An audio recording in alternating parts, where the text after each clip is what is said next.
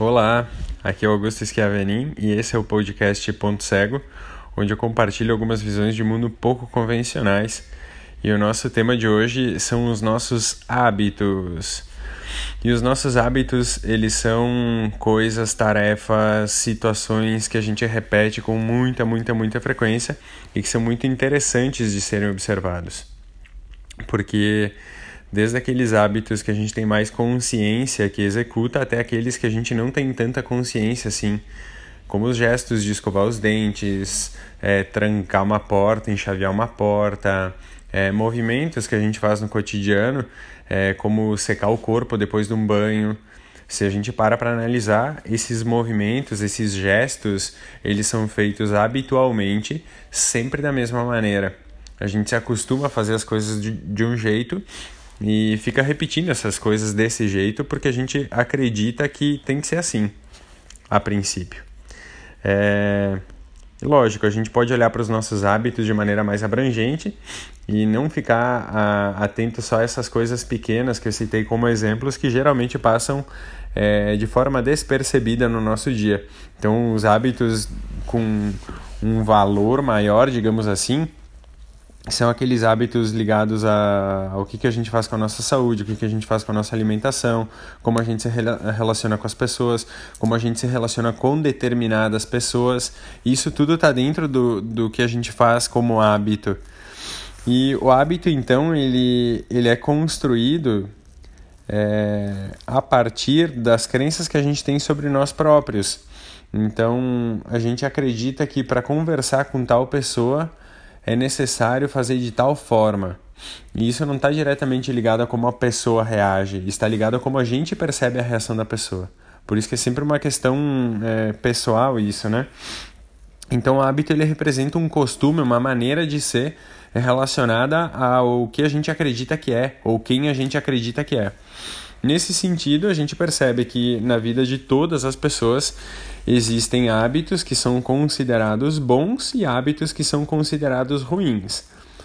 É, quanto à relatividade do que é bom e o que é ruim, Existe o conceito subjetivo disso, então, para algumas pessoas, aquilo que eu faço da minha vida pode ser bom e pode ser ruim, assim como o que as pessoas fazem das suas vidas, para mim pode ser bom, pode ser ruim.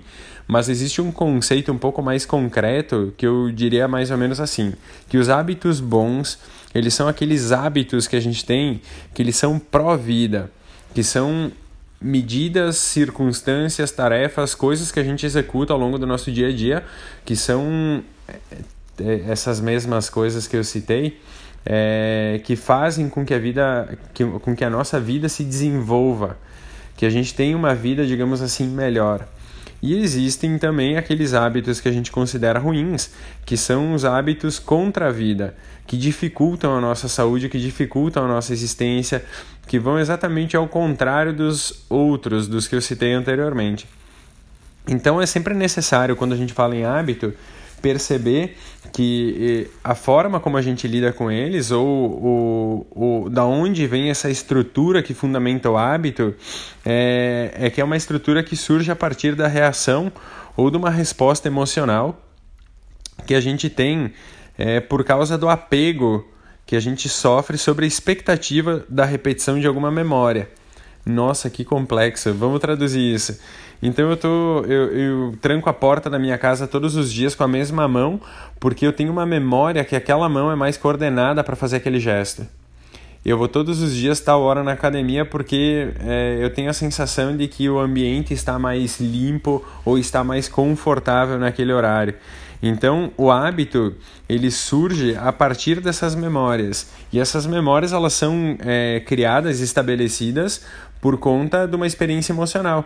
Então, se eu me sinto seguro trancando a porta com a minha mão mais coordenada, a sensação de segurança, a, a percepção dessa emoção, desse estado emocional que a segurança me traz, vai gerar uma memória e é a partir dessa memória que eu vou fundamentar o hábito. Então, é muito provável que toda vez que eu vá trancar a porta, mesmo que eu não preste atenção nisso, eu vá pescar lá dentro de mim esse estado emocional de segurança para repetir essa memória e eu me sentir seguro quando eu tranco a porta. Se eu tento fazer o gesto um pouco diferente, às vezes é, a gente força isso, né? É, até é, fica a dica aí para quem gosta de, de desenvolver é, as conexões neurais, fazer as coisas de um modo diferente. Então, é, se a gente faz um pouco diferente, fica até estranho. A sensação que, que traz fazer as coisas de um jeito diferente é muito estranha. Desde escovar os dentes, cortar, comer alimento, segurar um copo, enxaviar a porta. Dirigir não tenta fazer diferente, dirige como está acostumado. E essas coisas elas ficam diferentes quando a gente começa a trocar. O, o interessante de fazer as coisas de um modo é, não sempre a mesma coisa é a possibilidade de aprender de se desenvolver mais a nível de coordenação, a nível de interação com outras pessoas, inclusive. Não quer dizer que, que o fato da gente considerar as pessoas sempre as mesmas, a gente precisa conversar sempre do mesmo jeito com as pessoas. Eu posso ouvir mais uma vez, eu posso falar mais outra vez se eu não falo tanto assim. Eu posso tentar mudar a forma como, como eu habitualmente me, me posiciono com as pessoas. E isso é uma experiência muito interessante. Como é que a gente faz então para construir, é, melhorar os nossos bons hábitos ou até evitar ou acabar desfazendo aqueles hábitos que não são tão bons, os que são contra a vida? A primeira coisa que é recomendada é fazer um, um exame de consciência, né? Um autoexame de consciência a pessoa se questionar o que, que de fato para ela é bom e o que, que de fato para ela é ruim. É perceber na, na essência daquilo que ela faz o que, que contribui para que a vida dela seja melhor e o que, que contribui para que a vida dela não seja melhor. Num primeiro momento, a pessoa pode ficar muito confusa, ela pode é, sentir necessidade de perguntar para alguém isso ou pesquisar, será que fazer tal coisa, será que fumar é, cigarro todos os dias antes do café da manhã é bom ou é ruim para minha saúde? A gente tem uma ideia a respeito disso, né? Uma ideia que é repetida há muitos anos e tal, né? Mas para outras questões talvez seja mais complexo perceber se esse hábito ou, enfim, ele, ele é benéfico ou ele é maléfico para mim, para o desenvolvimento da minha vida. Então eu preciso fazer um autoexame de consciência e eu posso também olhar para algumas áreas da minha vida. Então a gente cita as, as principais quatro macro áreas da vida, que seria a qualidade de vida, é, a parte de desenvolvimento pessoal, a questão profissional a questão dos relacionamentos. E olhando para essas quatro grandes áreas da vida, eu já consigo ter uma ideia de onde eu não estou me desenvolvendo tão bem.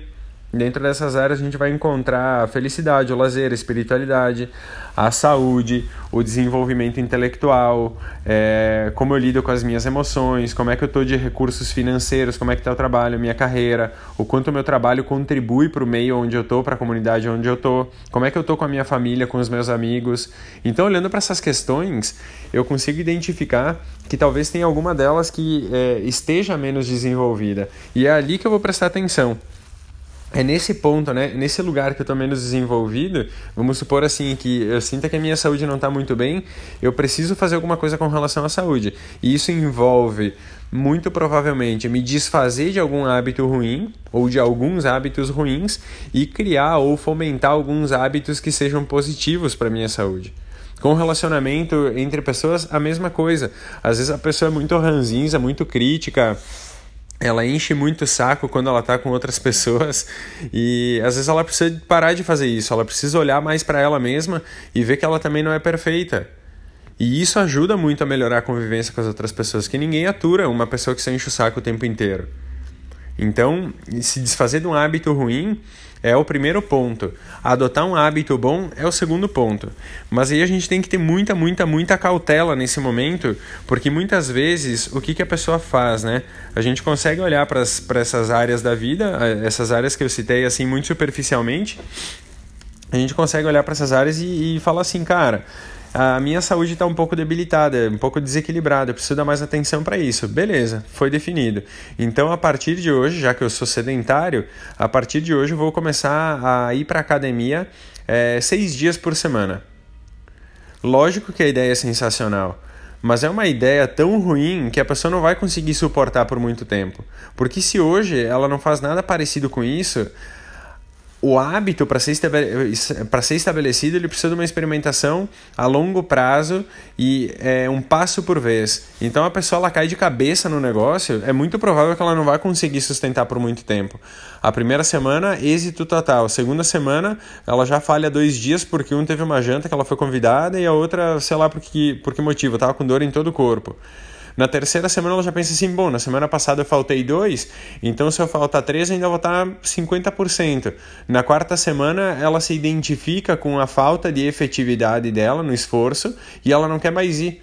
Então é melhor não ir mais do que lidar com a frustração de não conseguir dar conta. Então, quando a gente pensa em estabelecer um novo hábito ou até mesmo se desfazer de um hábito ruim, a gente precisa considerar a intensidade que a gente vai fazer isso e em que tempo a gente vai fazer isso. Ir para academia todos os dias é sensacional, mas precisa começar com duas vezes na semana, daqui a pouco três vezes na semana, daqui a pouco quatro vezes na semana, e a gente precisa trabalhar com médio e longo prazo. Tudo que a gente pensa em, em construir na nossa vida, que é a curto prazo, pode ter certeza que a chance é dar muito errado ou não ter sucesso como a gente é, poderia ou até imagina que teria. Então, um passo por vez, percebe que todo movimento que tu for fazer, ele precisa acontecer com o primeiro passo. A partir daí, uma caminhada se estabelece. Daqui a pouco a pessoa ela começa a correr no desenvolvimento daquela área da vida. Mas se ela não começar com o primeiro passo, depois com o segundo passo, depois com o terceiro passo, um pouquinho por vez, a chance da pessoa se embananar, se frustrar e desistir é muito grande. E principalmente quando ela não está vinculando essas medidas, ela não está é, buscando é, adquirir novos bons hábitos ou se desfazer dos hábitos ruins é baseado nos seus valores. Então, se a pessoa não tem noção dos seus valores, é muito provável que, que também ela se confunda daí a pouco. Ela faz um pouco de esforço e quando ela se deu conta, ela se perdeu, ela esqueceu do porquê que ela estava fazendo aquilo. E aí aquilo vira uma tarefa vazia e qualquer tarefa vazia a gente tende a se desfazer dela. Mesmo aquelas tarefas que a gente diz assim, ah, a pessoa gosta de comer pão com chimia. E é uma coisa, a princípio, é uma coisa vazia. Mas se aquela pessoa atribui aquele, aquele, a, atribui àquela tarefa uma emocionalidade, ou seja, ela ativa uma coisa boa dentro dela, é mais fácil ela manter isso como hábito do que fazer algum outro esforço, do que fazer alguma outra coisa.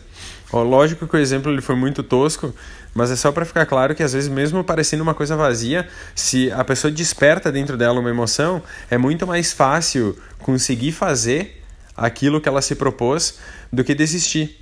Então, desistir é uma é uma medida, uma, uma coisa que acontece a partir da nossa letargia, do nosso estado letárgico. Então é muito mais é, tranquilo, é muito mais confortável a pessoa ficar sentada no sofá do que fazer exercício. Só que ficar sentado no sofá não traz o resultado que o exercício traz. É muito mais confortável ficar recolhido num canto dentro de casa e não falar com ninguém. Ou é muito mais confortável para algumas pessoas ser completamente extrovertido e falar em cima de todo mundo e não deixar ninguém falar. Então a gente precisa olhar para aquilo que é muito, muito, muito, muito, muito confortável para nós e observar assim: eu preciso equilibrar isso. Eu preciso entrar um pouco no, no, suposto desconforto de talvez não falar o tempo inteiro, de deixar que as pessoas também falem. Ou, se, eu, se a minha tendência é me recolher, eu preciso falar um pouco mais, eu preciso me expressar um pouco mais, para que as pessoas também saibam quem eu sou. Saibam que eu tenho um lugar no mundo, que eu tenho um espaço, que eu tenho uma atmosfera particular e que talvez eu seja uma pessoa que possa contribuir muito com as pessoas que estão ao meu redor. Se eu estou muito tempo sentado no sofá, fica evidente que eu tenho que levantar e fazer alguma coisa. Então, nesse sentido, se desfazer dos hábitos ruins, construir bons hábitos é ir em direção àquilo que a gente considera a vida. Do contrário, a pessoa está só existindo, né? E ninguém quer só existir. Um abraço especial e até a próxima!